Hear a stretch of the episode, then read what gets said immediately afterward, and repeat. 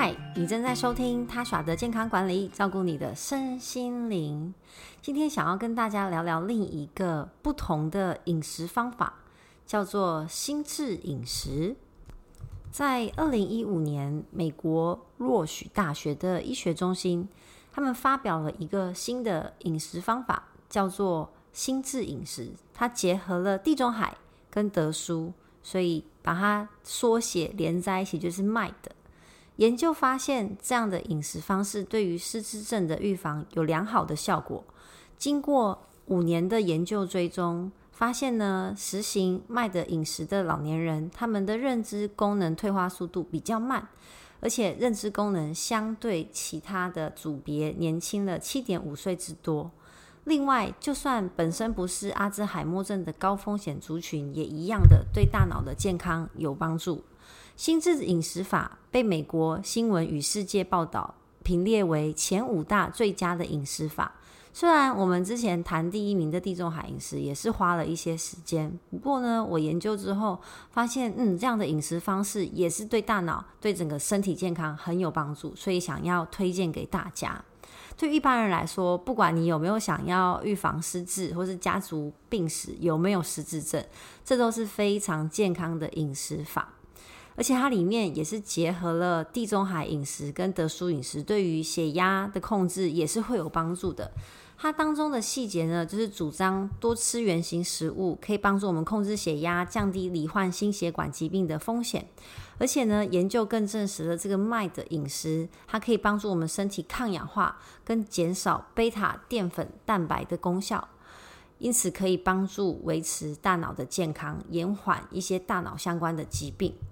为什么想要特别分享这个饮食法呢？除除了它跟我最近在实行的地中海饮食有关系之外，我觉得呢，台湾也很适适合这个饮食方式，因为我们真的越来越高龄化了。应该说，台湾即将进入超高龄化社会，未来每五个人当中就有一个人是老人。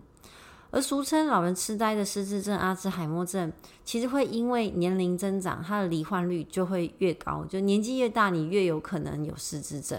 而且因为现代生活的形态，大家不是真的这么爱运动。虽然健身房越开越多，公园也蛮多的，可是我跟身边的朋友聊天，发现喜欢运动而且愿意规律运动的人还是偏少。所以这样久坐的生活形态。嗯、呃，就吃的又精致化，其实我们的身体就会退化的越快，但是平均寿命并没有减少，而且反而是延长。也就是说，我们的身体机能退化，可是呢，我们活得还是很久，因此后面会有一段时间就非常的辛苦，社会会很负担，你个人很辛苦，家人也会很辛苦。根据卫福部呢委托台湾失智症协会的调查。台湾六十五岁以上的人当中啊，有轻微、轻轻微的认知障碍者占有十八点三六 percent，那罹患失智症的人大概是七点九四 percent，而且台湾当中每五位老人未来一年内恶化成失智症的几率呢，高达十到五十四 percent，几率是非常高的。所以我想要推荐给大家这个心智饮食，或者你希望自己的脑袋可以保持清楚、思考逻辑清晰的话，这样的饮食法可能也适合你哦。每天呢，吃至少三份全谷类，然后吃两份蔬菜，而且当中有一份应该要是绿菜、绿叶蔬菜，好像菠菜、绿花椰菜、地瓜叶啊、呃高丽菜，或是芝麻叶。我最近吃好多芝麻叶，或是莴苣这样。那每周呢，要吃两份莓果，台湾买莓果可能比较不方便，但我觉得草莓也可以算啦。然后那个叫什么 blueberry 蓝莓，其实也是买得到的。然后每个礼拜呢，肉类的来源一样是以白肉为优先的选择，所以鸡肉、鸭肉、鹅肉，我至少吃两次，然后至少吃一次的鱼。那建建议这些肉类都不要油炸，所以吃鸡排就不算。那每礼拜呢，还要吃三次的豆类，豆类是非常好的植物性蛋白的来源。那料理的用油呢，也是以橄榄油为主。每周呢，摄取五次的坚果，一次就是一小把。每天可以喝一杯红酒，不要超过一百五十 CC。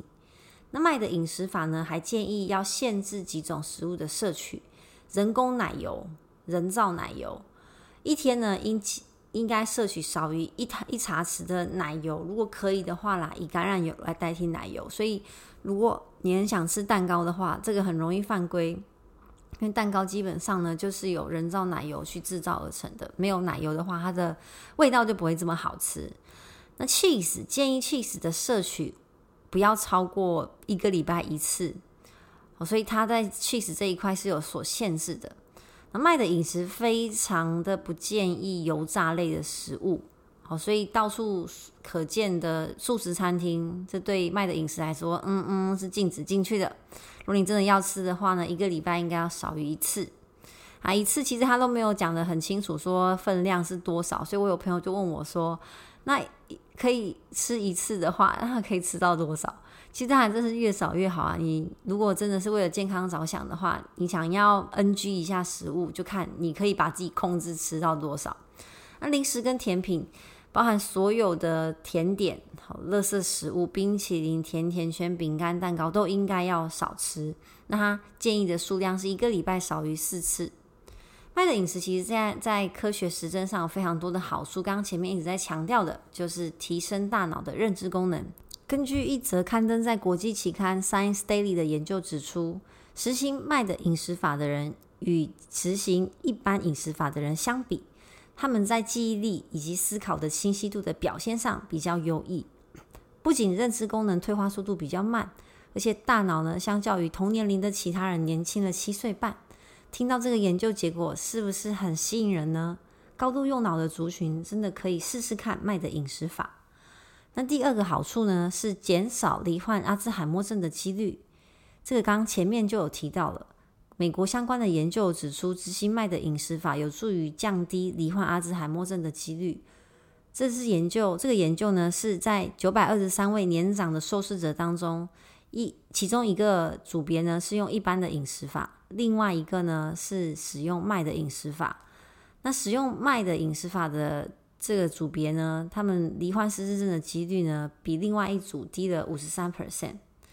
不过说真的，这这样类型的研究呢，结果我觉得仅供参考啦，因为有很多控制因素，假如说受试者真的怎么吃啊，他们其他的生活条件啊，家族病史啊，不确定是不是有得到良好的就是变因控制。不过，这饮食法的确，它的方式是可以帮助我们身体变健康的。第三个好处呢，是帮助身体抗氧化跟减少发炎的症状。因为麦的饮食法跟地中海饮食都吃大量的蔬果、白肉、鱼类作为主要的食物来源来源。那红肉跟零食一些容易让身体发炎的食物是大量的被限制的。而且麦的饮食它还多增加了莓果类跟深色的绿色蔬菜。这两者的食物呢，也能帮身体呢良好的抗发炎啊，减少自由基的产生。最后一个好处呢，虽然目前研究没有完全证实减轻体重啦，不过我觉得吃的这么健康，应该不会太胖，除非你每个食物真的吃的量都很大，假如说蛋白质吃超多啊，然后全谷类吃超多，那当然还是会容易变胖啦。不过吃健康的食物，我觉得通常你的食欲会得到比较良好的控制。比较不容易失控，一个人吃掉一个大披萨啊！说到这个，我就想到一开始过来的时候啊，呃，不能说不适应，因为加拿大的天气很舒服。那我在这边刚好也有不错的朋友，那生活上要做的事情不会差太多，只是少了很多外出的机会。因为虽然这边也是有朋友，但数量当然不会跟台湾一样多，所以出门的几率是变少了，在家的时间变多了，所以有时候还是会觉得有点闷。然后这边的披萨很好吃，我们之前呢常常会去买外带。我发现呢，我真的可以一个人克掉好多的披萨。如果今天刚好运动量特别大的话，然后食欲又很旺盛，我真的有机会吃掉三分之二甚至一整个披萨，很惊人，很惊人。所以，当你身体感到压力的时候，分泌了比较多的皮质醇，你真的会不知不觉吃了很多东西，因为你的饱足感的敏感度是下降的。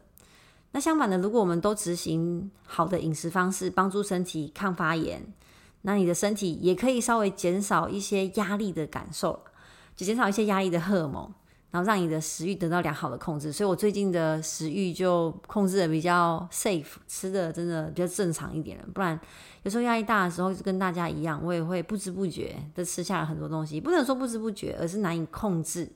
那你又不想要忍受这个饥饿感。所以就会吃下很多东西。鼓励大家试试看不同的饮食法，总之只要对健康有帮助的都是好的方式。那我们下一集见，拜拜。